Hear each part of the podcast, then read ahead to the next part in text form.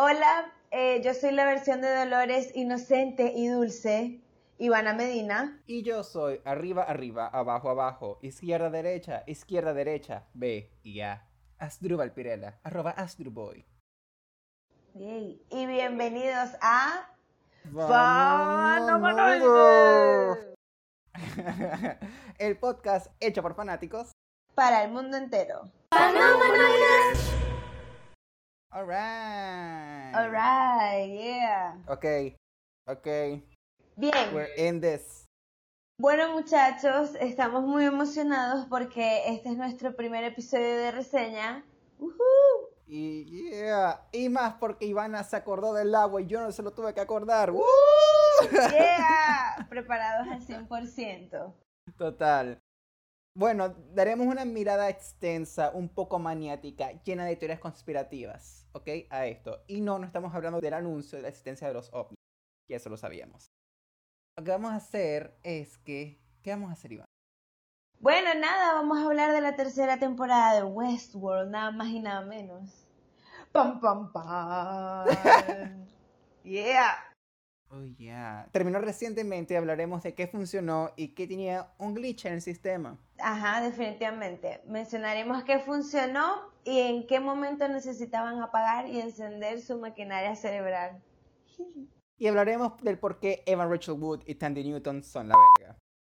Aquí no había ninguna referencia de ningún tipo de tecnología, solo quería decir que las amo profundamente y que no quiero que les pase nada y que las amo con profundidad. Ya lo repetí dos veces, pero no me importa. Ya, ya. Ya entendimos que le darías un bañero de likes en cualquier plataforma. Got Ah, it? ah, Yeah. Yeah, yeah. I got it, I got it. ah. Bueno, vamos a get to into it ya, porque es que Westworld, Dios mío. Si no han visto Westworld, les recomiendo que le den pausa absolutamente ya al podcast, eh, porque tiene bastantes spoilers. Eh, trata- o sea, hablaremos como que bastante extenso de la serie y sería muchísimo mejor que la vean primero para que entiendan y se sientan tan empapados como nosotros. Es excepcional la serie, es de HBO, así que véanla. Eh, bueno, para hablar un poco acerca de ella, para que la conozcan un poco, se estrenó en el 2016 y habla de los robots de un parque de diversiones futurista basado en el salvaje oeste. Eh, ellos enloquecen y se convierten en una amenaza para los visitantes. Ya. Eh, está basada en una película, ¿right? Bastante vieja. Está basada en una película de eh, que se llama también Westworld. Esta película salió en el año que te diré cuando me abra el navegador. a ver, a Que ver. claramente estaba preparado y escribí Questworld. Esa no es. Damn it, deja de agarrar la Q. Oh no, problemas técnicos. Ok, Westworld, la película original salió en 1900. Oh my gosh. Really? 73, señores. La, el número correcto es 73. Thank you. Yo, ¿cómo eso qué? Sí, porque cuando la tecnología te deja en la calle, literal.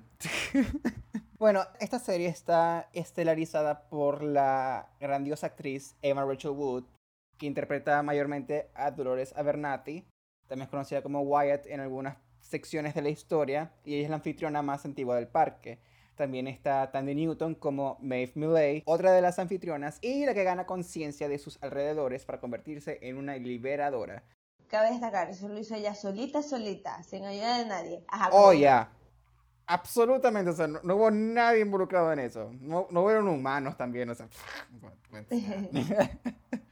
también está en el elenco Jeffrey Wright, que interpreta a Bernard Lowe, que es el jefe de la división de programación de Westworld y el programador de software para personas artificiales. Eh, Wright también interpreta a Arnold Weber, que es un cofundador de Westworld, junto al personaje de Anthony Hopkins en la primera y segunda temporada. Eh, también tenemos a Luke Hemsworth, exactamente como el hermano de Chris, Liam y hay un cuarto ahí que, pero who cares. Este, el, el, el personaje de Luke Hemsworth es Ashley Stubb, es Ashley. Tus hermanos Hemsworth salen en todas partes, déjenos en paz. No, mentira, mentira, mentira, los queremos mucho. Bellos, todos. Se llama Ashley, qué raro nombre, no me acordaba. No me acordaba. Ajá, dicen o sea, me Stubbs. sabía el Stubbs, pero no me acordaba el Ashley. Ajá, sí, jefe de seguridad, sí, este, es- sale en esta tercera temporada, en la segunda también, ¿no? Cierto, cierto. Ya. Ajá, continúa. Eh, se le sigue Rodrigo Santoro. Rodrigo Santoro. Eh, es muy de novela este nombre. Sí, Pero más de novela es el nombre del personaje que es Héctor Escantón. O sea, es como que exacto. Héctor. Él es verdaderamente el personaje de la novela. Oh, ya. Eh, él es el líder de una pandilla originalmente buscado por robar el Hotel Mariposa en Sweetwater. Esto es en el parque de Westworld como tal, pero después se convierte en el aliado más cercano de Maeve. También esta temporada regresan Angela Sarfin como Clementine Pennyweather, que también es una aliada de Maeve. También tenemos a el increíble Ed Harris como el hombre de negro slash William, quien básicamente es una persona que está muy tocada en la vida. Sí, tiene un poco de problemas, ya, ya verán por qué. Exacto, él tiene básicamente todo el poder de Delos y eh, es responsable de los parques. Tessa Thompson interpretando a Charlotte Hale, Yeah. que eh, la cual es una versión ahora de eh, Dolores. Pero era la ejecutiva de Delos. Exactamente. Y se unen Aaron Paul como Caleb, ¡Yay! El cual amamos a Aaron porque digamos que él estuvo en un pequeño show que nadie conoce como Breaking Bad, nadie, o sea, nadie lo vio. Exacto. Exacto. Oh, Aaron. Tuvo so dos episodios y ya. Dos episodios, exacto. Es súper nada importante en su carrera Breaking Bad. oh, ya. Sí, pero como Caleb, es, ay, es que esta, esta temporada de verdad que you have to get into it, porque pelean y todo, ¿sabes? Es como más de acción. Y Aaron Paul me parece que queda perfecto, o sea, le quedó muy bien. Es muy Caleb. No hay ningún momento que diga bitch, lo cual es la peor parte de todo esto. Exacto, bueno, no, exacto, exacto. Es muy... Eh, Caleb es Caleb, no es Bitch, pues, no es Pigman. Pero le quedó muy bien, pues, o sea, fue un buen cast. Me gustó mucho Aaron Paul, le quedó top notch. También se unen a este elenco Vincent Cassell, que interpreta a Engeron Seroc. Ujú, Horrible, los nombres de esta O temporada. lo decimos, lo decimos muy mal. Egerraund Serrac. Exacto, es Enge Raúl. Le decimos Serrac. Ajá, que, ah, exacto, es el dueño de Insight eh, y es el co-creador de la inteligencia artificial. Ajá, ¿cómo se dice eso? Rehoboam. Tampoco, no, hace- Rehoboam. Ese nombre es Rehoboam. muy difícil, es muy difícil para decir, de verdad. Yo no entendía muy bien de lo que Es estaban muy hablando al fancy el nombre. de la serie. Yo, ¿qué, qué es eso, bebé? Pero ya, de- después entendí. Casi que dices Rehoboam y tienes que tener como una copa a tu mano. O sea, es como que, ah, Rehoboam. Exacto, sí, técnica. Bueno, es que, como, es que ellos son como franceses, ¿no?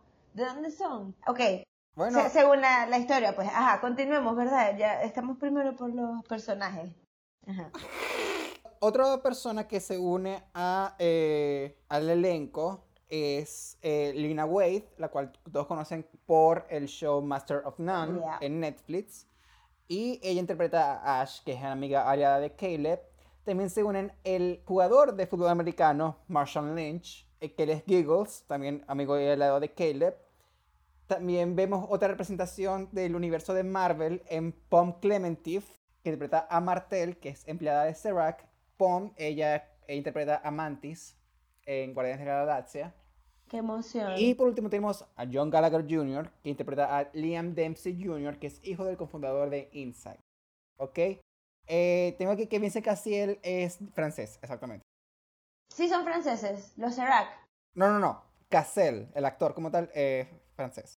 Cassel, oh really? Ay, se le nota, me encanta, me encanta mucho ese actor. Me parece que quedó también muy bien para el cast. No lo, no lo reconocí de ningún otro lado, pero, uff, qué buen antagonista, se, estuvo muy buena su actuación. Yo lo vi a él, yo lo vi a él en una película, quiero decir francesa, o sea, e- es europea de otro idioma. Yo lo vi a él allí y me gustó cómo él actuó, entonces cuando vi que él iba a estar en la temporada de Westworld, era como que, ok, cool, genial, lo conozco, por lo menos tengo una referencia en cuanto a lo que él hace como actor y me, me gustó.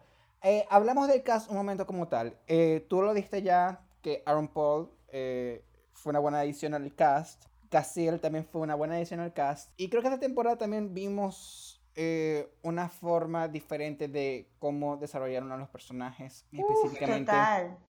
La personalidad de los personajes ahorita viejos es como ver a otra persona, o sea, es otra, son otras personas, es impresionante. Es impresionante, pero al mismo tiempo eh, hay un acierto y fallo en cuanto a cómo se desarrollaron los personajes viejos que conocemos ya. Obviamente, la que destaca más que todo es Dolores. Eh, Emma Rachel Wood hizo un excelente trabajo. Y igual que Tandy Newton, cada vez que ella tiene algo que hacer en el show o en cada línea que ella entrega, es a la Talimet, que obviamente ella es ganadora del Emmy. Duh. Pero eh, de los personajes nuevos, todos lo hicieron bien. Creo que no hubo una falla como tal en el cast nuevo. Pero sí digo que eh, tanto Ed Harris como Jeffrey Wright, eh, los personajes en verdad tenían como que un buen sentido al principio y después, al medida que pasaban los episodios, se iba desviando completamente. Hasta que creo que cuando terminó la temporada, Bernard no hizo básicamente mucho y Ed Harris hasta él mismo dijo que él estaba muy descontento con la forma en que William había sido escrito esta temporada. Y creo que como terminó la temporada también entiendo sus razones.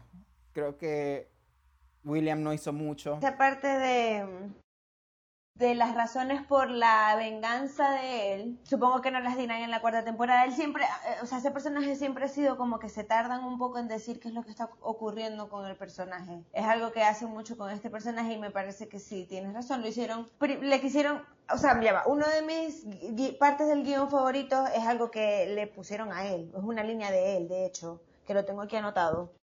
Eh, cosa que me parece muy rara, pero en cuanto a character development, eh, sí me parece que estuvo como muy rápido todo, ¿sabes? O sea, como que trataron de, de presionar todo muy rápido en cuanto a su línea de tiempo, pues no sé. Eh, pero él siempre ha sido muy, muy loco, pues, a pesar de todo.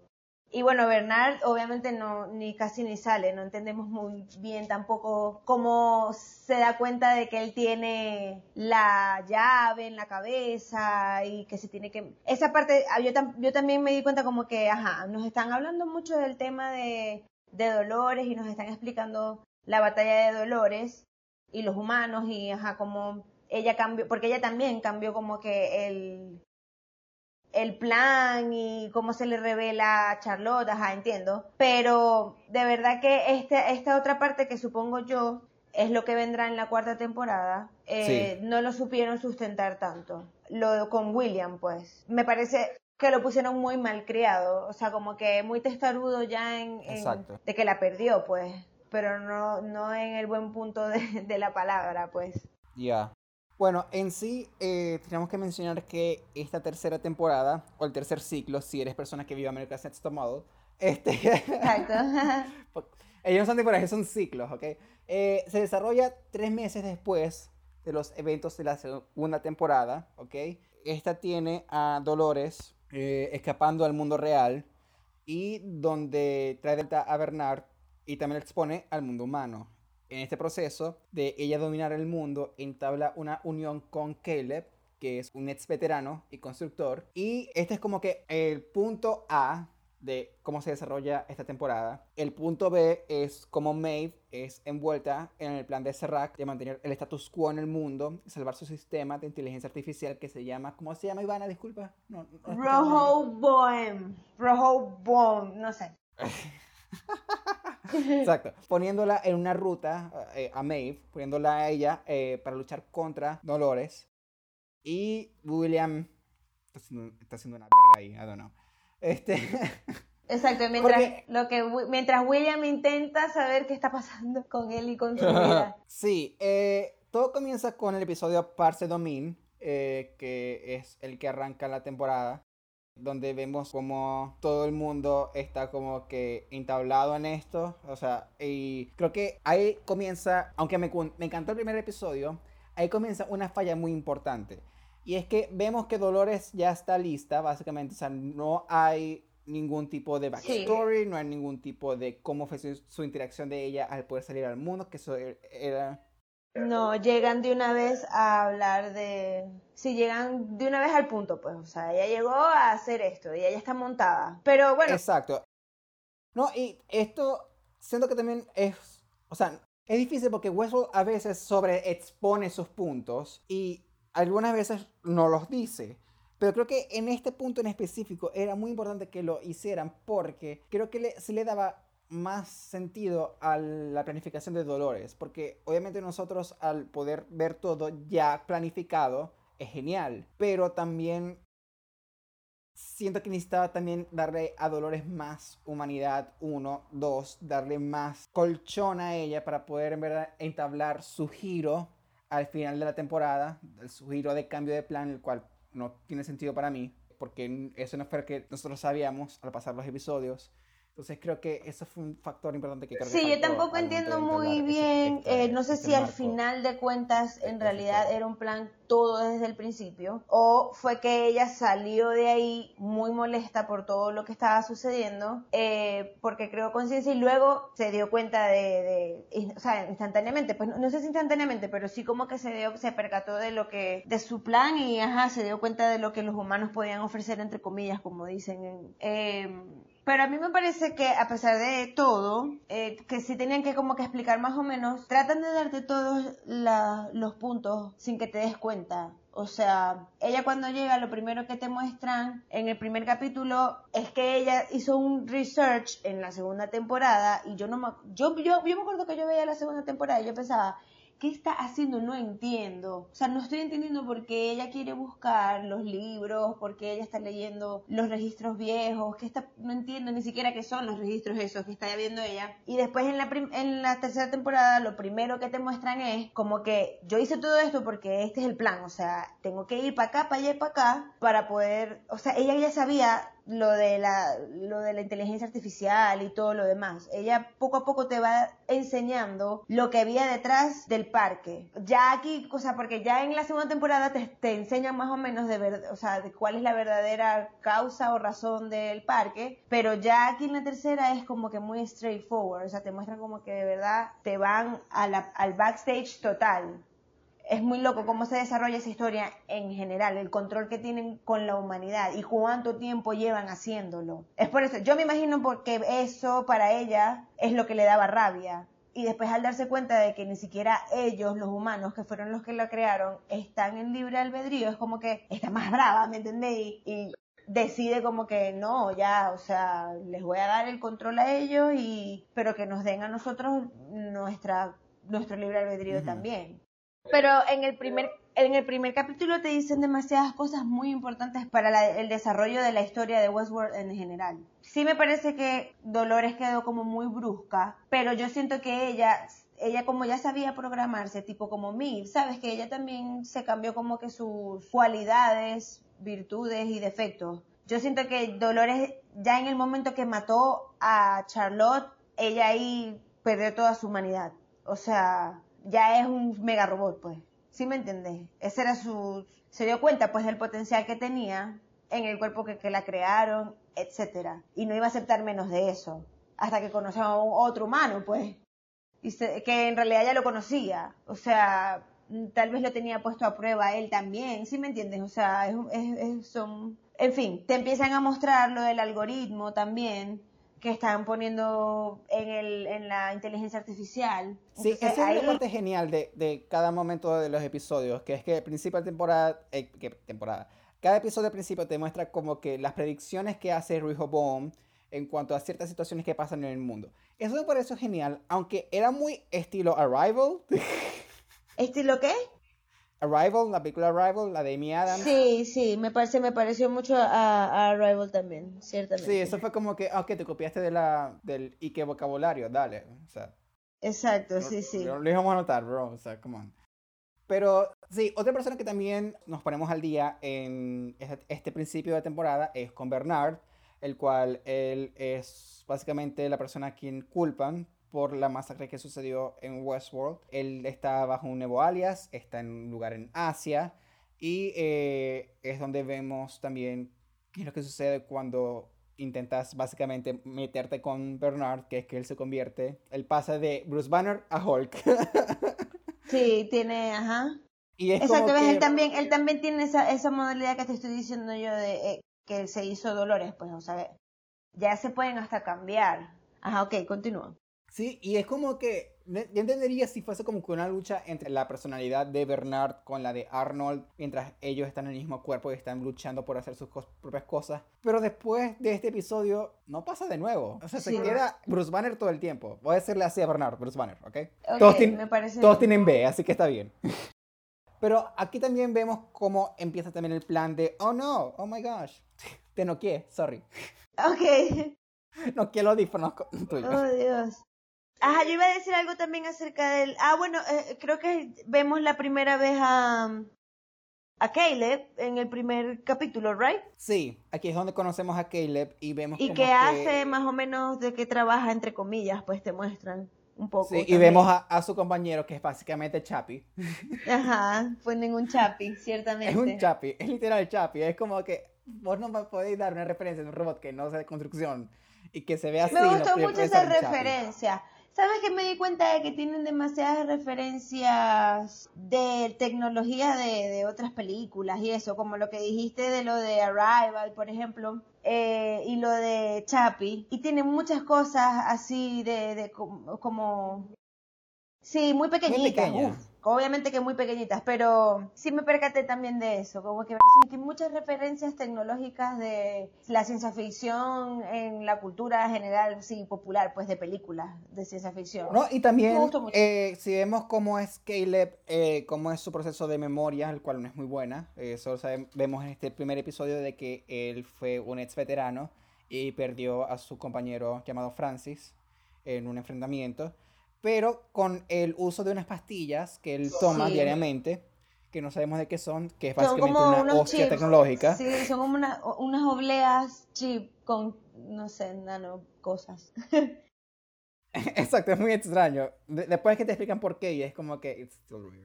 Pero vemos que él también tiene a su familia, tiene a su mamá, eh, que tiene demencia, y él toma trabajos extra para poder tener como que. para poder pagar su tratamiento, y también lidiar con su, eh, sus problemas psicológicos. Eh, también que esto es una alegoria a lo que es el PTSD o el síndrome postraumático. Y es donde también conocemos a sus amigos, que es Ash y Googles. Y también vemos una parte de la, del plan de Dolores llevándose a cabo, que es ella con eh, Liam Dempsey Jr., que es el hijo del fundador de, el cofundador de Insight, para así ella poder... Paréntesis te hago ahí y discúlpame que te taje. Esto sucede después de que vemos al principio a ella tomar control de unas assets. ¿Cómo se dice assets en español? Acciones. Sí. ¿Acciones? Ajá. Parte de las acciones de, de uno de los grandes corporativos de Delos. Es uno de los co-owners. Y de hecho lo mata sin querer. Esa escena es muy genial. Yo me reí de No. bastante. Fue como o sea, que... y después de eso ella, se va, sí, y después de eso ya se va a ver, a- o sea, toda rica y tú sabes, siendo Dolores espectacular con... Aquí es cuando vemos el vestido. No, este no es el episodio del vestido. Creo. Sí, este es el del vestido. No, no, hemos- eso, eso, es- yo te iba, yo te iba a decir eso, que yo tengo aquí un, un asterisco bien grande hablando de lo de la tecnología. Ajá. Oh, do it. Do- No, no, vamos a hacerlo, vamos a hacerlo y después hablamos del vestido. Ok, eh, lo que quería decir era que en el primer capítulo, de una vez, en la primera y segunda temporada, la estética de la serie tenía mucha tecnología, sí, porque les recuerdo que está el parque, que es donde están, la serie se llama Westworld, y cuando comienzas a ver la serie es muy difícil entender muy bien qué es lo que está sucediendo, porque hay una línea de tiempo que ellos están vestidos como el oeste. Entonces no sabes que, pero hay una parte que cuando llega empieza a salir la tecnología de, de que te das cuenta de que es un parque, es como que a la broma ya va. O sea, son robots y no sé qué, y es una locura porque mezclan muy bien la estética de las dos cosas. Y mientras se va desarrollando la serie en la segunda temporada, también vemos otros Sí. escenarios de hasta otros parques distintos, como si estoy mencionando la parte de las katanas, eso, lo iba a decir, no me importa. Shogun World. Eh, A mí me parece espectac- espectacular eso en la segunda temporada. En fin, eh, la estética siguen como que combinando la parte tecnológica con la parte tradicional de la ropa de los humanos de antaño, etcétera. Pero ya aquí en la tercera temporada es la ciudad. Ya aquí estás sumergido en la tecnología, pero, o sea, de pies a cabeza. Hablando del vestido que le está haciendo referencia a Drúbal, la escena Sí. del vestido es un vestido, ella tiene un vestido cóctel corto, señoras y señores que usen vestido o hagan vestido. La muchacha Nos tiene puesto aquí, un vestido negro, un little black dress de corte así cuadrado, rectangular, espectacular hasta las rodillas, eh, y luego ella se lo quita, o sea, hace como un clic súper loco y se convierte en un vestido dorado de noche largo, como con un nudo en el medio. Es impresionante. Ahí ya la tecnología, tú te vuelves loco porque es como que... Yo morí. En la ropa también. Y sí. Cabe destacar que otra de las partes de la ropa. Es que ni eso, es como que- Uno de los amigos, el que hace el jugador de. Motion Lynch. Ese, ajá, él, tiene una franela que se le alumbra el estado de ánimo en el que él se siente. Así es la tecnología. O sea, hasta en la ropa, espectacular. Eh, y Es se nota mucho que ya es mucho más adentro del futuro. Ya sabíamos que obviamente si pueden crear androides para crear un parque, estamos muy way ahead en el futuro. Pero el estar afuera del parque y eh, es, es otra es- la tecnología se, se va como que más mucho más allá porque la estética es hasta en la en la arquitectura de la serie las luces los carros em, los edificios Vamos a hablar, ya va. ascensores Vamos a hablar un de, los carros. Los carros son hermosos. O sea, ¿qué habláis? O sea, ¡ah! Todo es hermoso. Y, y- y ella, como se quita el vestido, es como que work. Y si ves Drag Race, es como que work.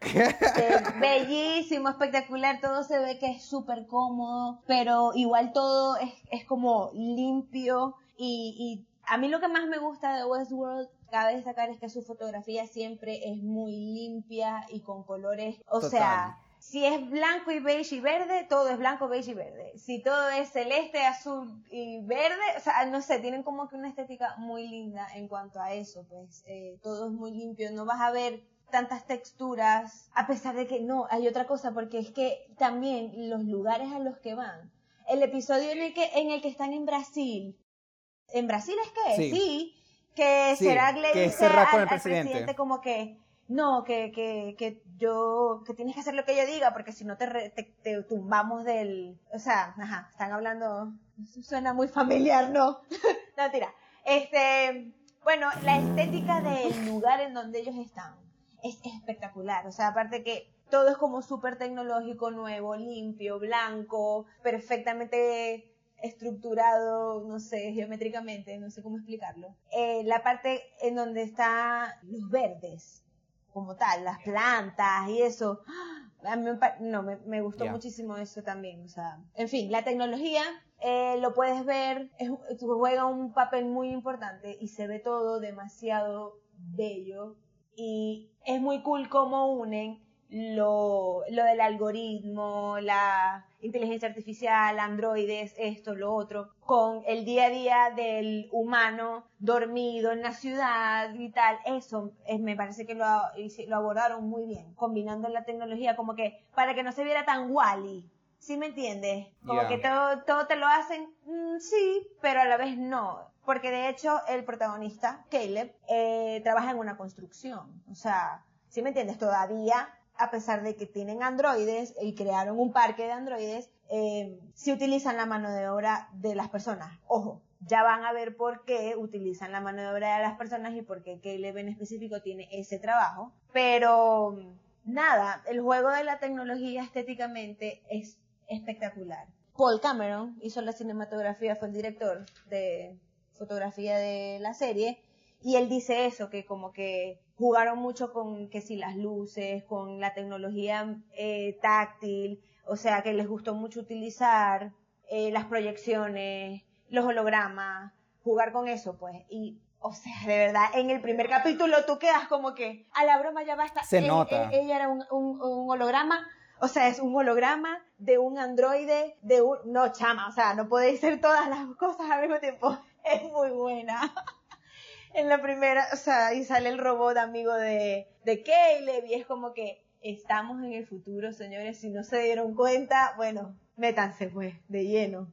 Esta temporada está ambientada en, creo que en 2058, si no estoy, creo que, creo que ese es el año.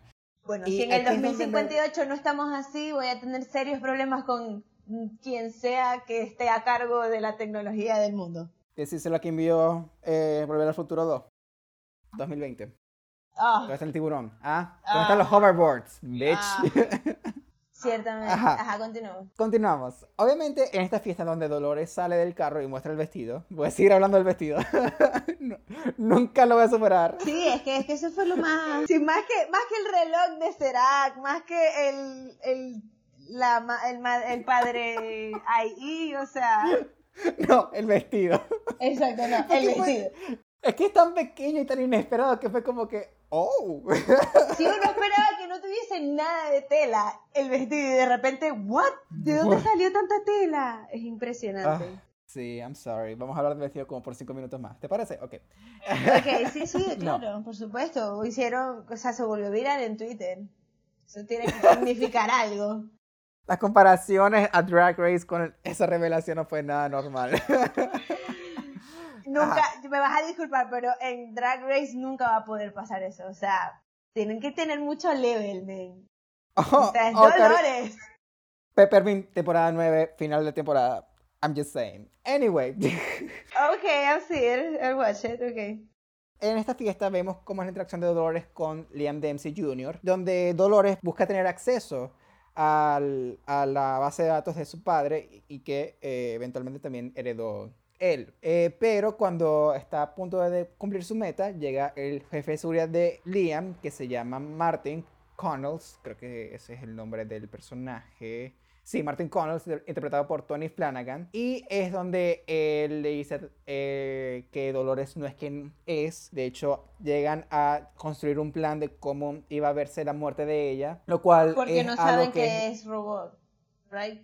Exacto, ellos no saben. Y eh, es donde muestran un lado muy shady de cómo se manejan este tipo de cosas en corporaciones grandes, a cuales no podemos mentir y decir como que no sucede, porque yo estoy claro que podría suceder, pero no podemos decir nombres, obviamente. Y mientras ellos Obvio. hacen el plan, ejecutan el plan para poder matar a Dolores, Caleb recibe un trabajo extra que es llevar las drogas y llevar el, el material que se usa para asesinar a Dolores hacia el lugar donde ellos están. Y ahí es cuando Dolores despierta de su siesta y empieza a dolorear. Exacto. Ah, como siempre. Eh, sí, eso también es otro super cool. eh, que te- te- eh, es más de acción esta serie. Siempre ha sido de acción, Exacto, pero ahorita tiene como que más stunt, ¿sabes? Más peleas, más coreo- peleas coreografiadas. Ya, ya, estoy de acuerdo A eso me refiero, con, con que es más de acción. Porque obviamente las otras eh, temporadas también eran de acción, pero aquí es yo robot, pues. O sea, me despierto para matar. Ok, ok. Esto, esto estuvo Literal. genial. Por eso te digo, Caleb, es decir, Aaron Paul, tremendo cast también para todo esto. Eh, y bueno, sí, Despierta Dolores, esa escena Sí. es muy cool. Nunca estaba muerta, estaba de parranda. Que es, exacto, y es como esta escena donde Dolores despierta y es como que, ah, me quiere matar, ok, vamos a matarte a- ti primero. Y empieza una escena de lucha entre ella y los guardias de seguridad, la cual obviamente Dolores termina ganando. Y mientras va a terminar de matar a Martin, de hecho ella se frena y eh, llama a un carro. Del carro sale un androide similar a Martin y es donde el androide termina, de, eh, termina el trabajo y Dolores obviamente le dice al androide nuevo que huya y es donde ella eventualmente colapsa por sus heridas en un túnel y es donde Caleb la encuentra y es donde comienza la amistad entre ellos. Eh, obviamente... Se mueve muy rápido la serie. Yo, cuando estaba haciendo el, el- el research para este episodio, eh, sentí que el primer capítulo, no sé si fue que lo vi muchas veces, pero pensaba que cuando Caleb conocía a Dolores era más adentrado a la historia y resulta que no, ya en el primer capítulo ya ella lo fue a buscar casi. o sea, Sí, fue como que un accidente feliz, entre comillas, que ellos se hayan podido conocer. Exacto. Pero esto no es todo, sino que es una escena post créditos después de todo lo que sucedió. Y es donde por fin, por fin, vemos a Maeve que despierta en un cuarto con una pistola atada con, eh, con un soldado atado cerca de ella. Y es cuando ella se va a la ventana, la abre y descubre que está en medio de la Segunda Guerra Mundial, en medio de una invasión nazi. Y es como que, oh shit, why? We're back at the park. Sí, esa, esa escena estuvo súper genial. Fue como que, no, Maeve todavía está en el parque, no. Yo estaba muy triste. Era la única, era lo único que podíamos suponer con ese, ¿sabes? Como que todavía está encerrada en el parque o la volvieron a poner a programar. ¿Qué está pasando?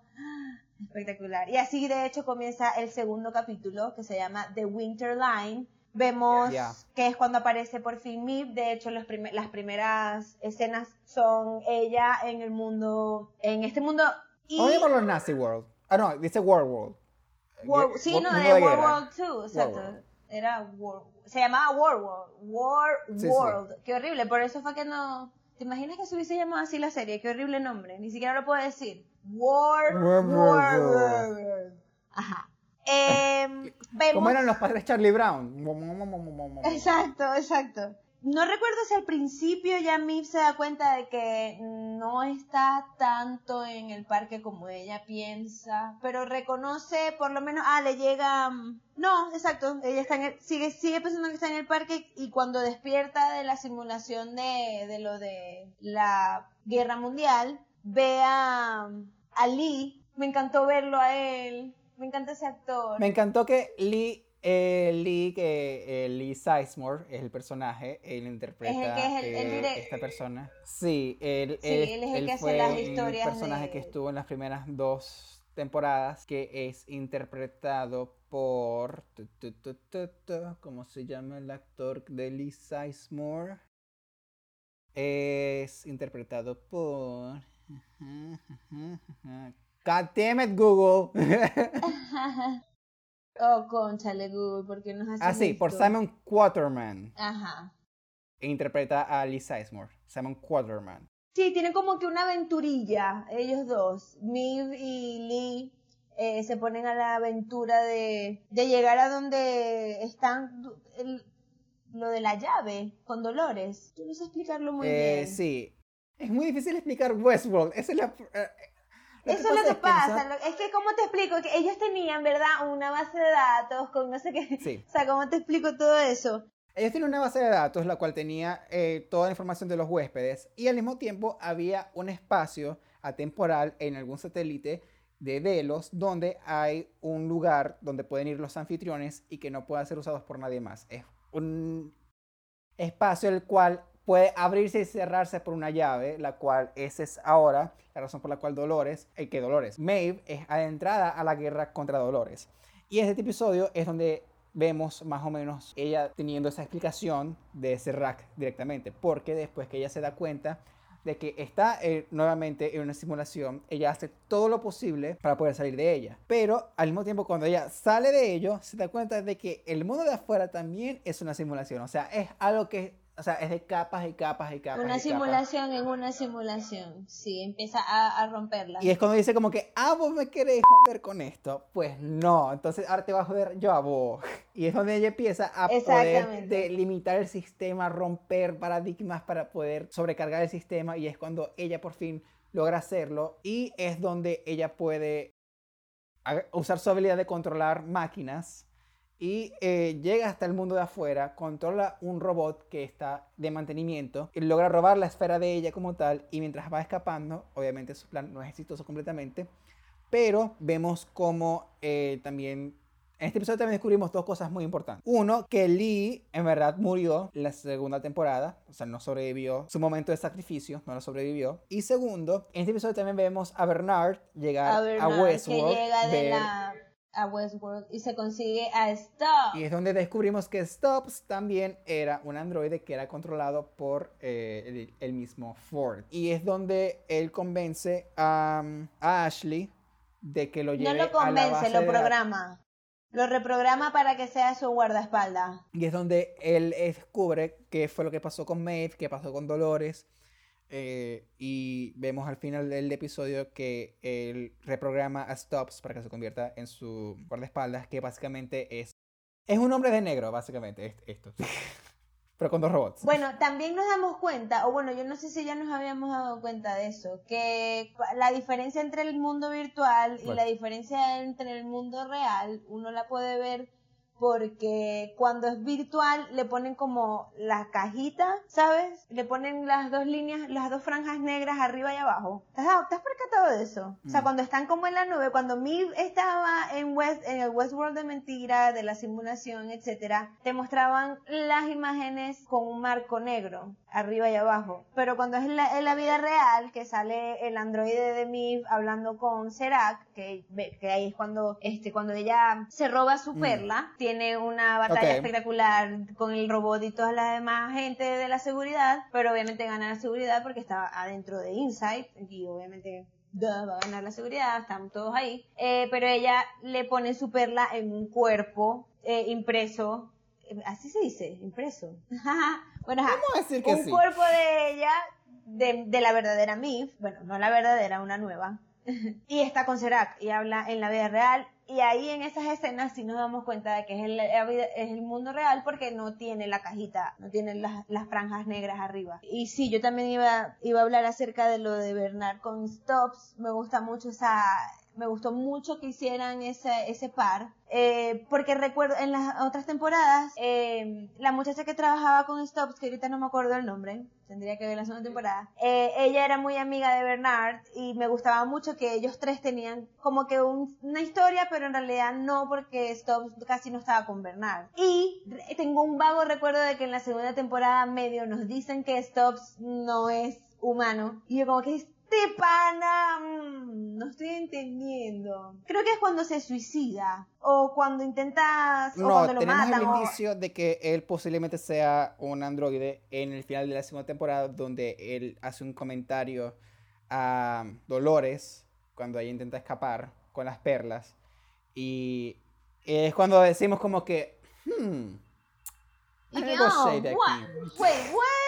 Sí, y nada, Pero fue sí. muy cool ver que, que sí, que pues como que, ajá, sí, obviamente es androide y ahora va a ser el mejor amigo de Bernard. Me gustó mucho eso, me gustó mucho que los pusieran juntos, me pareció súper genial. A mí también.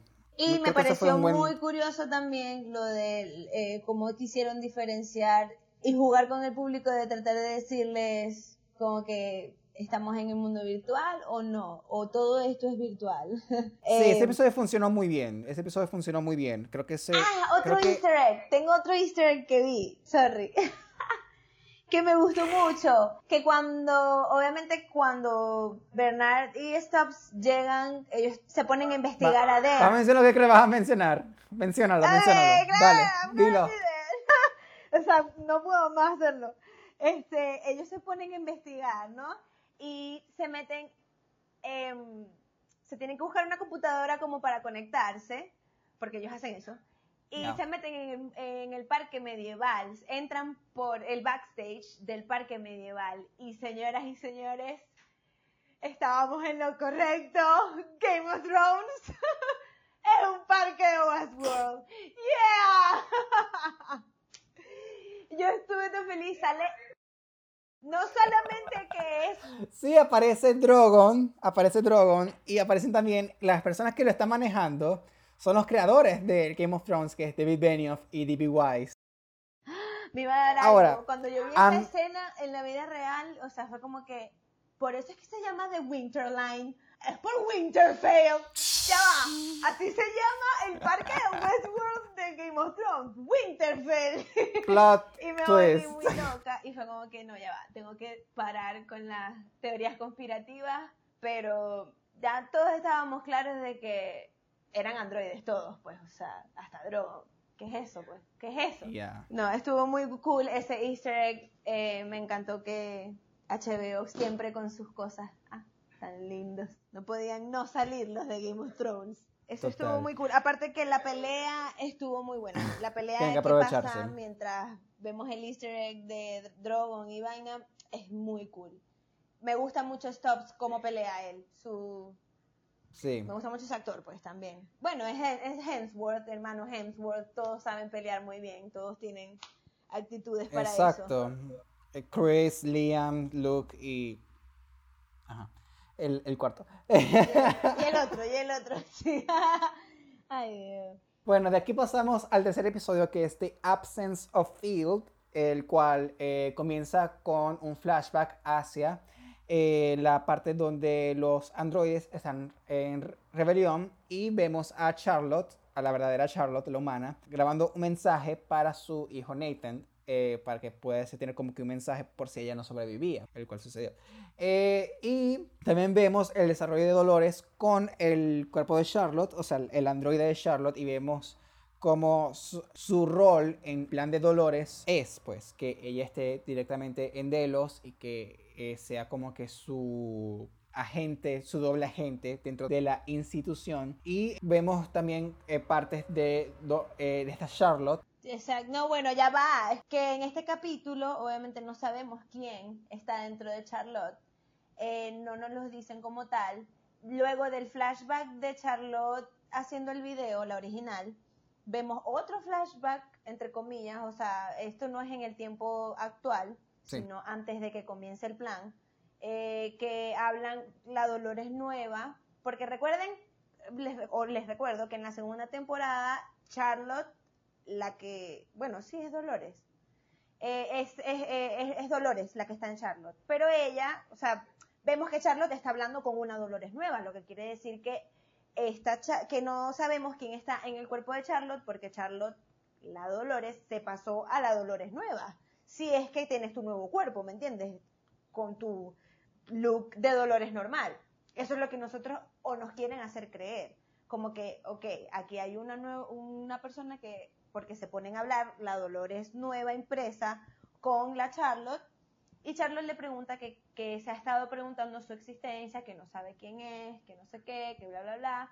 Y Dolores como que la, la cuida tal, le, ambas están hablando y en la mesa donde están hablando eh, están los demás control units, que son como las perlitas donde están la información de, de las personas, pues de quiénes son. Y pero no nos dicen quién, es, quién está en cada bolita. También recordamos que en la segunda temporada vemos cuando ella se roba las units, pero no sabemos a quién pone.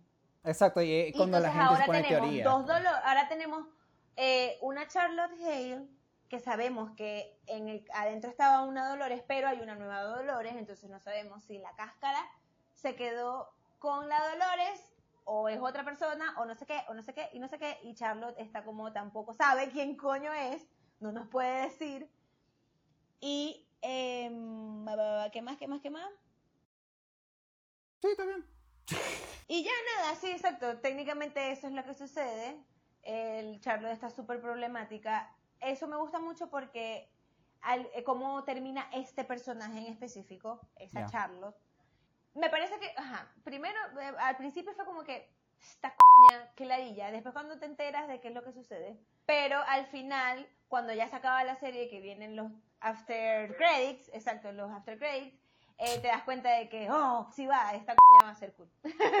y te emocionas un poco. Y bueno, el papel, entre comillas, bueno, entre comillas no, el papel que le puso, o por qué existe Charlotte, o por qué eligieron a Charlotte, es porque obviamente necesitamos a alguien adentro, porque quieren como que comprar toda Delos, adivinen, adivinen quién, Serac obviamente quiere comprar Delos, y necesitan, Dolores necesita a alguien en Delos que no deje que eso suceda, porque obviamente necesita imprimir más personas y es, ¿sí me entiendes? El parque tiene muchas cosas que ella necesita todavía en el parque, pues. Y obviamente no pueden dejárselo a Serac porque ya sabemos qué es lo que Serac quiere, no es nada bueno. Entonces, bueno, Exacto. puedes seguir comentando tú el capítulo. No, bueno, es que ya, ya, ¿qué? Ya dije todo, ¿no? Claro que no. No, no, no. No, eh, este episodio también conocemos a tanto al esposo de Charlotte como al hijo de Charlotte, que es Nathan. Y vemos cómo es la relación entre ellos, la cual no es muy buena, eh, obviamente porque Charlotte es una mujer que trabaja, que está todo el día en la empresa. El y hijo se da cuenta, ¿verdad? Que no, que ella no es robot, que ella no es su mamá. Ti- Tiene su- sus sospechas, pero no llega al nivel de poder expresar eso. Pero ella se lo dice, él se lo dice, el niño, una de las niñas, se lo dice. Sí, que no "Mi eres mi mamá. Eh, él dice, yo no my mom. Y, pero igual ella como que, te la jeta, dijo, ok, duerme. Exacto, vení, vení, vamos a dormir, ya, vos no sabéis, tenéis sueño. Sí, nos vemos mañana. Ve, con Morfeo. Pero Después, eso ahí es donde eso también nos como que enteramos. confunde un poco a la pobre Charlotte. No, esa Charlotte estaba muy loca. Ajá. Aquí es donde también conocemos la forma en cómo Do- eh, Charlotte empieza a herirse a sí misma, porque eh, e- esta también es una parte de la cual nos explican mucho en la temporada, que es por qué Charlotte se empieza a lastimar ella misma. Eh, siento Primero que... no te explican mucho, yo me imagino que es porque en la cuarta temporada sí te van a explicar. Lo que pasa es que ne- tenemos que terminar de hablar de la tercera para poder decir cuáles son los loops que dejaron o los holes que dejaron en la serie, que obviamente son para la cuarta temporada. Solo que para poder decirte porque cuál es mi argumento detrás de ello, necesitamos hablar de qué es lo que pasa al final. Entonces, obviamente no te puedo decir ahorita, pero es muy necia ese personaje. Porque es como que ni siquiera entendemos qué es lo que está pasando con ella y te confunden. Pero Westworld es especialista en eso. En, en como que confundir al público de lo que en realidad, ¿sabes? Como que les estoy poniendo esto por aquí para que no se den cuenta de esto que estoy poniendo por acá. Como Drogon en Winterline. Ya. Obviamente también aquí sabemos, eh, vemos más la relación entre Charlotte y Dolores. Obviamente la vimos al principio del episodio, pero en esta también la vemos más. Como Dolores muestra un sentido de, de emoción, de cómo ella está ligada a Charlotte. Y vemos un momento muy tierno entre ellas, que obviamente mientras van pasando los episodios no sabemos si era un momento real o no. Yo creo que era un momento real entre ellas dos. Y también vemos, obviamente, el presente yo en de ese Ted. momento, cuando vi esa parte, yo pensaba que era Teddy el que estaba adentro. Porque Teddy siempre es fue el- tan frágil. Ella siempre le decía. I know, Y decía, I know. Dolores siempre le decía, tú eres muy frágil, tú eres muy frágil. Y yo decía, nada, la mongólica se trajo a Teddy. Y, y obviamente mongólica, porque ¿para qué te lo vas a traer si en verdad es muy frágil? Y dije, este, este es Teddy. Pero no, ajá. Ya. También vemos qué pasa después de que Caleb rescata a Dolores, que es do- cuando él, él está con unos doctores en una ambulancia y vemos cómo después de esa ambulancia es, es interceptada por mercenarios, los cuales obviamente Dolores los despacha fácilmente. Y dice como que, ok, necesitamos separarnos, por favor, vete a tu lado, yo me voy al mío, para que no nos sigan, pues. Y él como que, yeah, sure. Y, y él se va entonces después a visitar a su mamá. Eh, y mientras se va de la- del hospital, lo eh, interceptan dos mercenarios. Uno que conoce a Caleb, lo cual este es otro punto del cual no dice nada el- la serie, lo cual es algo frustrante, again. Pero ellos secuestran a, a Caleb y lo llevan a un edificio que casualidad de la vida es el edificio donde él trabaja, que está construyendo. Y Si eso no es bajo el- presupuesto en locaciones, claro que no. Exacto. No, no, no, para nada. No, no, para nada. Este, No, no, no. No fue que gastaron todo el presupuesto en los vehículos. No, no, no, no, no. No, exacto, no. no en CGI nada en CGI, por supuesto que no. Not at all. y es cuando el, no sé cómo, el, no me acuerdo cómo, pero el compañero de él, Suchapi, se da cuenta de que él está en la... Ah, sí, como que se activa, ¿no? Ya, y empieza a subir para ayudarlo y los mercenarios como que... y le empujan por la... Exacto, sí, lo matan. Y es como que, de nuevo, esto no Ok. Me tenía que reír. Como que para que te duela más Pero antes sí, de morir, eh, ¿qué? Era su único amigo. Y después llega su nueva mejor amiga. ¿Ves lo que le pasó a él? Eso te pasará a ti también. Es muy extraño. Y de ahí es cuando eh, la copia esta de Martin le avisa a Dolores, hey, mami, eh, le va a pasar algo a tu papi, así que no lo dijeron así, vale, tacar. Y va y lo salva, como una buena doncella que es. Y es como que, ah, me lo, me lo van a lastimar, ok, va al lugar donde es, mata a los mercenarios y es como que, ok, te vienes conmigo entonces. Y ahí es cuando este, Exacto. ellos empiezan de nuevo. Sí, porque em, como que... Ah, bueno, pero es que eso no se puede explicar todavía. eh, será como que se da medio cuenta. Después más adelante nos damos cuenta de por qué lo iban a intentar matar. Sí, y, y aquí es cuando ella empieza a hablar más de Rehoboam y empieza a decirle a él como que no lo que sucede. Ajá, exacto. Ella le empieza a explicar un poco eh, de lo de Ro, ¿Cómo es que se dice? Disculpa. RuPaul's Drag Race. Sí, le empieza a explicar a él cómo son los dead drops y tal. ok, no escuché muy bien ese chiste, pero... Seguro igual no lo iba a entender. It's fine. Este, no, empieza a hablarle de Rehoboam, pues, empieza a explicarle qué es lo que hace esta inteligencia artificial. Y lo que hace es que eh, ayuda a predecir los patrones de vida de las personas. Exacto, ahí es cuando ella le muestra lo que, cómo va a morir. Sí, debido a que Dolores ahora tiene acceso a la data de Insight, es donde ella saca el archivo de Caleb y le muestra como que eh, tú vas a estar en trabajos menores por mucho tiempo sin avanzar en tu vida y eventualmente en 10 años te vas a suicidar. De hecho, vas a saltar desde el, puente donde estamos en este momento. Y, es, y él queda como que, damn. Y, es cuando... y bueno, también le enseñó que ellos tenían como que hasta las conversaciones en donde no había, o sea, no, no tecnología, sino como que le muestra la conversación con su, una conversación que tuvo con su madre. Ahí es cuando descubrimos que su madre sufre de esquizofrenia y demencia. Eh, y él dice como que, pero no puede ser posible si ahí no había nada, o sea, ¿cómo van a saber ellos que yo, que esto sucedió y tal? Y ella les explica cómo funciona todo, que de verdad los está conservando desde siempre y que bueno, no viven como en el libre albedrío, sino que todo está como medio escrito que ese es el secreto detrás de todo lo que quiere proteger Serac. Ay, Dios, es muy buena. Esta, e, esta temporada quedó muy, muy cool. Sí. ¿Quién lo diría?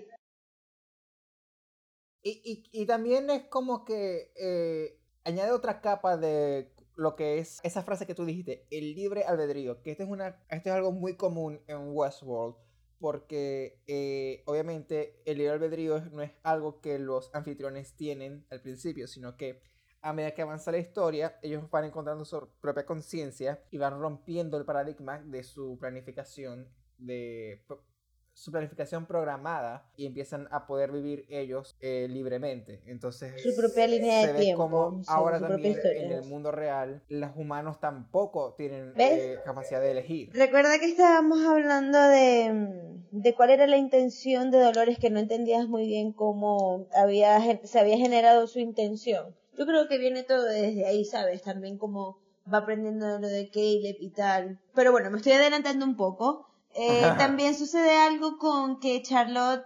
Ah, descubrimos que Charlotte está trabajando para Serac. Sí, que esta es la parte final eh, donde muestra que ella es la espía que... La que le estaba vendiendo la información a Insight eh, de, de los algoritmos y las cosas de Westworld o algo así, ¿no?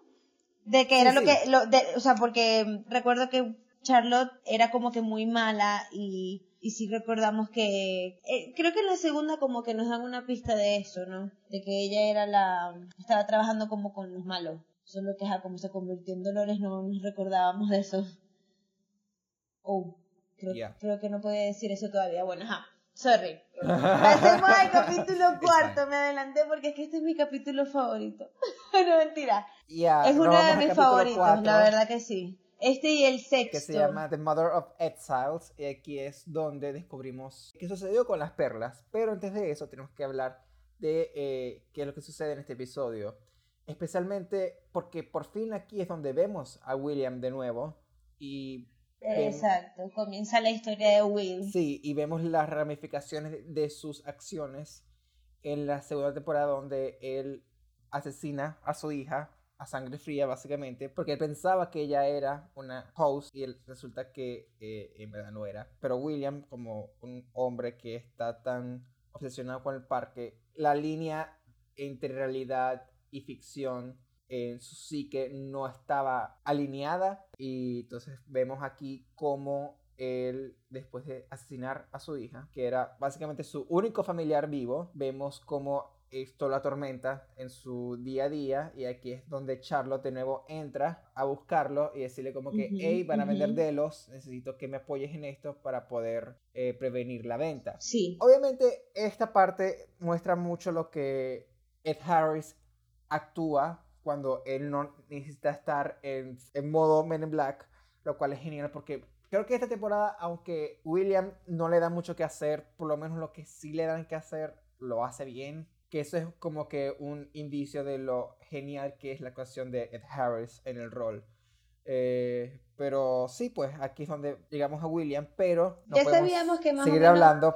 Lo que pasa es que ahora, eh, en, en este capítulo, si te fijas, hablan de, que tú ahorita le dijiste, lo de la psiqui humana. Y yo creo que Will, Sí. como es el primero y aparte dueño de, del parque o sea, del proyecto, etcétera, este capítulo va como que orientado bastante en, en eso. Te explican lo que es el proyecto de Robo Home.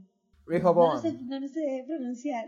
Entonces te muestran como que Will es el vivo ejemplo, así como Dolores es el vivo ejemplo de la creación de los androides eh, y cómo se desarrollaron y cómo crecieron y cómo llegaron a ser Dolores y Mil. Em, te lo, en la contraparte de ella es Will, ¿me entiendes? Porque él es el que ha estado ahí presente junto y ha crecido como que con ella, tal vez no tan atrás, pero ha estado como que desde muy temprana o al principio, ¿me entiendes? Entonces es como que la contraparte de cómo, es como que el ejemplo de lo del pro- de lo que sale mal en el proyecto, que es lo que están tratando de predecir o lo que te tratan de explicar, pues, o sea, va como que unido a esa a esa explicación, pues.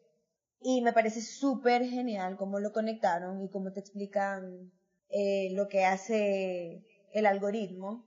Y te das cuenta que no sé, que hasta los, hasta los mismos creadores de lo del algoritmo están como muy fucked up, como para poder decidir o no acerca de ello.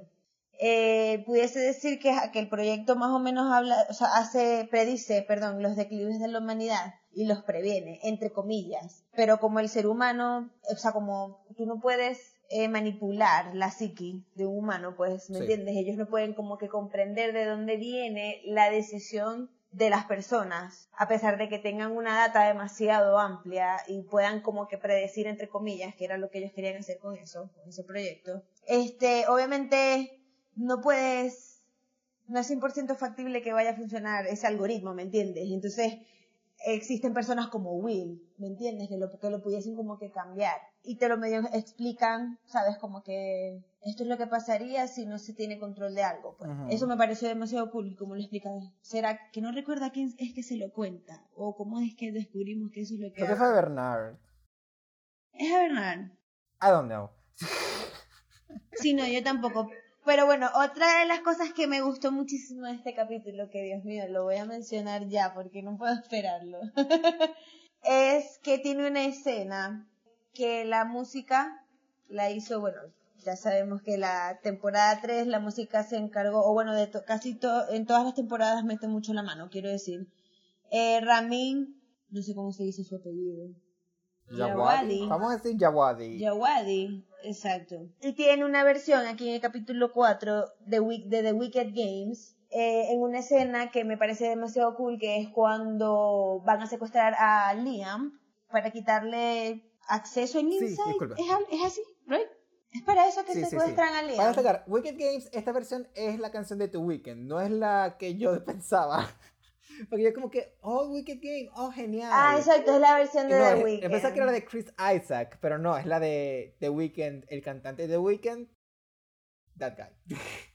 Eh, estuvo increíble. Recuerdo que, eh, de hecho, The Weeknd sacó un disco hace poco y calzó como que casi que una semana de diferencia en cuanto al capítulo y, y que saliera la canción de The Weeknd en el capítulo.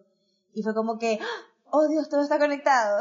Lo- o sea, se vivieron las dos cosas como que al paralelo y en Twitter The Weeknd retuiteó algo que puso Westworld de su canción, el video de la canción o algo así, porque obviamente la canción como que dio mucho auge y está, está ahí en YouTube guindada en la página, en, en el canal de YouTube de ellos, pues, de YouTube, de Westworld. Y es muy buena, queda muy cool porque de Sí. hecho la escena es en un, en, una- en un baile de mascarada y es cuando van a ir a mover, sabes, las piezas del juego, por así decirlo. Y mm, nada, llega una pelea súper genial, a mí me, me encantan los, las peleas y las coreografías de peleas. Y cuando son stops y Dolores, es, o sea, un sueño hecho realidad. Dos rubios muy bellos, o sea, Hemsworth y eh, Rachel, ¿cómo se llama? Evan Rachel. Oh, por Dios. Evan Rachel Wood. Es algo que no puede, O sea, no puede faltar. Sí, pero lo- la, la forma en cómo se unen, o sea, cómo se enfrentan Stops contra Dolores, es porque Bernardo y Stops van a un evento de caridad para poder eh, asegurarse de que, de que Liam no haya sido eh, sustituido por un anfitrión. Y ellos se infiltran en este evento donde también están Dolores y Caleb para poder secuestrar a Liam. Entonces, estos dos lados, estos dos equipos se encuentran allí y ahí todos quedan como que, ok, tú lidia con... Vamos a ver que, vamos a ver que los este, androides se enfrentan uno con el otro y nosotros dos nos no, buscamos a Liam. Y es como que... No, es que Dolores Y, aparte eh, llega como que, hey, una cotiza, chao todo el mundo, yo vine a buscar a este coño. De repente empiezan a tirar tiros por ahí, porque se iban a llevar al otro pana, y era como que, no, no, no. Dolores es demasiado YOLO. O sea, a ella no le importa. Sí, Eso- es que está, ella se quitó toda la sensibilidad, ¿me entendéis? O sea, fuck the algorithm, ¿me entendéis? Eso me gusta mucho de Dolores. Exacto. Y aquí es donde eh, eh, eventualmente Martin llega hacia donde está Liam y sus guardaespaldas. Y ahí es donde mata a los guardaespaldas. Y ahí es donde Bernard se da cuenta de que Martin es el anfitrión y no Liam. Y ah, aquí también al mismo tiempo vemos una historia aparte que por fin donde retomamos Ajá. Esa la parte me unión encanta. entre Serac y Maeve, que es donde explican los planes, de qué es lo que es hacer, y es donde explica eh, que es Ribohoam. De hecho, aquí menciona también que en París, donde Se- Serac nació, fue destruida por un ataque nuclear. Que es como que. ¿What? ¿Cómo destruyes París? París. Exacto, que falta de respeto. Sí, no, no, me parece una falta de respeto, es un monumento, chico, ¿ah? Sí, y es donde también vemos a Maeve lidiar con los Yakuza en un punto, porque necesita buscar la identidad de las perlas y de quién le pertenece esas perlas. Sí, y- exacto, Serac le, le da como que la información de que yo sé quién le hizo los cuerpos a esta coña, discúlpeme la palabra, pero vos tenés que ir a buscar la información, de dónde salió, contame. Y ay Exacto, Dios, aquí es que una se pone, doctora aquí es que se pone la cosa shady. buena. Dios sí, encuentra una mío. actora medio shady que le dice como que no, la identidad se la agarré de los Yakuza. Y es como que, ok, vamos a los Yakuza, vas conmigo. Entonces ellas van hacia el- la base de operaciones, entre comillas, de los Yakuza, donde Maeve le, la da, obviamente. Tenemos una buena escena de pelea con Tandy Newton, que sigue siendo genial cada vez que está en la pantalla. Este, no es que no es que tenga una obsesión compulsiva con, con Tandy Newton. Y ahí es donde conoce al líder de los Yakuza y ella lo reconoce, lo reconoce como Sato, eh, que es el anfitrión de Shogun World, que es Mundo de los Samuráis, que es de la segunda Que es como una versión rara de Héctor, pero japonesa. Ya. Vamos a decir sí. Claro. Ajá, continúa. Y aquí es donde eh, las tres historias, la de William, la de Bernard y la de Maeve, todas se conectan en un punto en específico. ¿Por qué? Porque al ella ver a Sato, al Bernard saber que Martin es un anfitrión y que William ahora sabe de que Charlotte es una anfitriona por un pequeño comentario que ella le hace, es Dolores. Los tres son Dolores. Y es como que, ¿what? ¡Exacto! ¡Woo!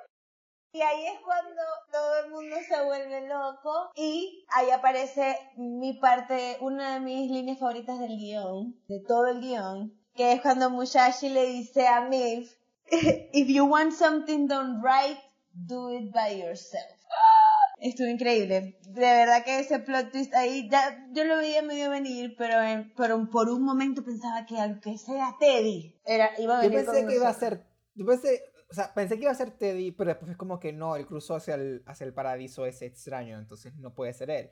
Entonces, ¿quién puede ser? Pensé en Clementine, tampoco era Clementine, y es como que, o sea, uno salta porque uno dice como que, ¿cómo es, eso es posible? Inés, ¿quién eres? Y era ella todo este tiempo. Literalmente era ella por tres. Exacto, o sea, por eso todo el mundo está en Kilúo. Ahí es que les digo, amigos, por eso es que Charlotte, su historia al principio es como que, ay, Dolores, ¿por qué te pusiste a la, a, a la, por qué? O sea, no. ¿Sí me entendéis? Pero bueno, Dolores también es bastante sentimental y yo me imagino que, o sea, no, mentira, mentira, continuemos, mentira, mentira, continuemos porque es que después van a saber por qué Dolores igual no le importaba nada, o sea, ella tenía un objetivo y lo iba a cumplir. Pero bueno, vamos, es, un, es un personaje que se ha desarrollado demasiado demasiado bien. Sí. Me cae bien que sea esta, esta actriz, que siempre olvido su nombre, Tessa Thompson. Tessa Thompson. Me encanta que sea Tessa, ella lo hace muy bien, hace que te caiga mal el personaje, la verdad. No sé si es la intención, pero eh, su actuación genial. estuvo genial. Eh, pero no, estábamos Sí, hablando era de lo del guion y lo que dice Dolores, y es como que, uff. Lo mejor fue que la línea se la dieron a otro actor. A, a Musashi, no se lo dieron a, a Evan Rachel, que es Ah, lo que normalmente sí, harían. ¿sabes? Como que, ay, tú eres la protagonista, entonces te vamos a dar el guion principal a ti. Y no, se lo dieron fue a ella, es Dolores, pero ajá, en, en otro actor. Eso fue medio como que ¡ah! en el corazón, así como. Muy bien, Dolores. Bueno, hablando de darle en el corazón, aquí vemos las consecuencias de esta revelación. Primero, que Maeve es asesinada por Sato y Sato escapa. Dos, de que William es Ah, por Charlotte, ciertamente. eh, hospital psiquiátrico por Charlores, ya le podemos decir por fin Charlores. Este, y Martin lo que hace es agarra a Liam y se lo lleva a Dolores y ahí termina el episodio. Otra nota es la forma en que estos actores se prepararon para hacer el papel. Porque lo que hicieron fue que estudiaron la forma en que Dolores hace sus manerismos y expresiones, especialmente Thompson, que tuvo muchísimo más tiempo de poder prepararse que Tommy Flanagan, que interpreta a Martin Connells, y Hiroyuki Sanada. De hecho, ambos no sabían de este giro, sino hasta muy adentrados en la producción, así que ellos no tenían tanto proceso de preparación, pero de igual hicieron lo posible y hay ciertas cosas que son muy pequeñas en sus actuaciones, lo cual permitió que en verdad pudiesen hacer una buena dupla de Dolores. Y a mí me parece que por algo le dieron la línea a él. Me parece que, ¿sabes? Si estuviesen como que haciendo el casting de quién ganaría la, la línea, o bueno, ajá, también es por la línea de tiempo, ¿no? Pero me parece que él le quedó muy, muy genial. No me diga, o sea, Charlotte también es muy buena Dolores, pero me parece que es muy dramática. Super avivana, nunca. Me gustó mucho cómo lo hizo Musashi. Bueno, como ya nos dimos cuenta de que hemos hablado mucho, vamos a dejar por concluida la reseña de Westworld por el día de hoy. Y la semana que viene pondremos lo que es la segunda parte de nuestra reseña de la tercera temporada de esta asombrosa serie de HBO. Así que quédense pendientes cuando salga este episodio para que continúen eh, con nosotros evaluando lo que pasa con Dolores, Maeve y compañía. A mí me consiguen en arroba con i al final en Twitter e Instagram. Y a ti, mi querida compatriota, compatriota, uy, eh, mi querida, uy, mi querida eh, compañera del alma, ¿dónde te consiguen? A mí me pueden seguir por Twitter e Instagram como Ivana Valerie NG. Chao. bye bye, people. Bye.